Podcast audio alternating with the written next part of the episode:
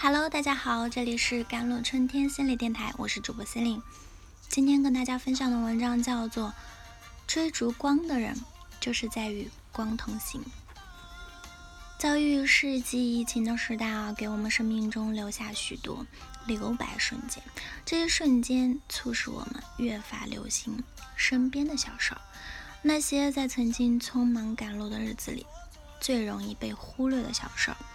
钢筋水泥森林里，原来还有这么多让人感慨的鲜活故事。手机软件里呢的点赞历史记录，承载了过去一年里无数平凡生活的温暖火花。一瞬间能温暖人心，也使人泪目的。人们越从温暖的故事里获得能量，才能越发现许多的治愈守护其实就在身边。你当初是因为什么选择留在一座城市的？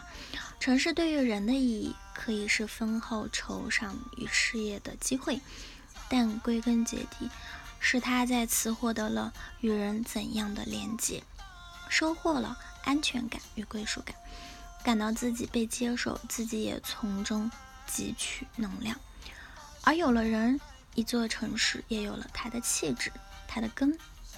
善于发现美好的人，让城市更有温度。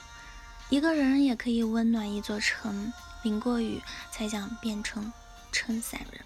温饱给人尊严的铠甲，伴人度过漫漫寒冬。在温饱之上呢，还有满足的快乐，那更是人间的无价之宝了。对一座城市来说，最浪漫的告白莫过于此。一个人的暖心守护，就能换来。一座城的热气蒸腾，城市生活快速且单调的节奏呢，被这些突如其来的光亮瞬间的打破，人们短暂的停下了感慨，真好。放下手机，冷静过后，在那些被偷走的时间里，或许很多人都会反思，到底什么样的生活才值得一过？事业亨通，天伦之乐，自由肆意？答案会有很多种。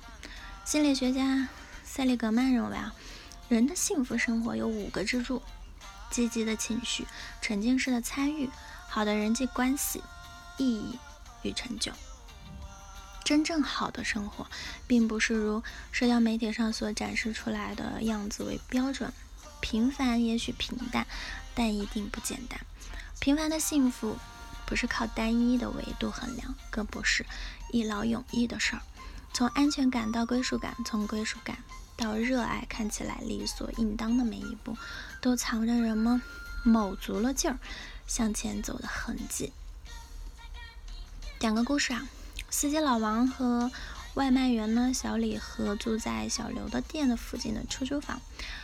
老王是上有老下有小的北漂，每次老家的妻儿来北京看他，三口呢都会去小刘的店里吃涮羊肉。外卖员小李呢，踏实肯干，从老家来北京闯荡，目标是多攒钱，回家娶老婆。在店里一来二去，几个人就变得熟络了。还有小刘所在的街道办事处的工作人员小徐，在互联网公司工作的加班狂魔刘小妹，不离不弃，决定陪小刘坚持下去的肖大厨。他们的生活轨迹也架构了小刘的生活。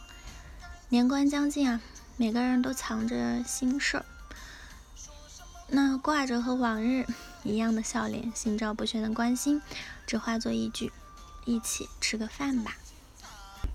所谓幸福，是在认真拼搏的生活中，碰巧遇到了能陪伴自己同行短暂路程的人，给予彼此理解与安慰，收获温暖与尊重，对生活产生了值得的意义感慨和成就感。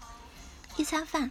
一句话，一次对视，一个点头，人与人之间的闪光瞬间，只要有一份热量，就能散发一份光芒。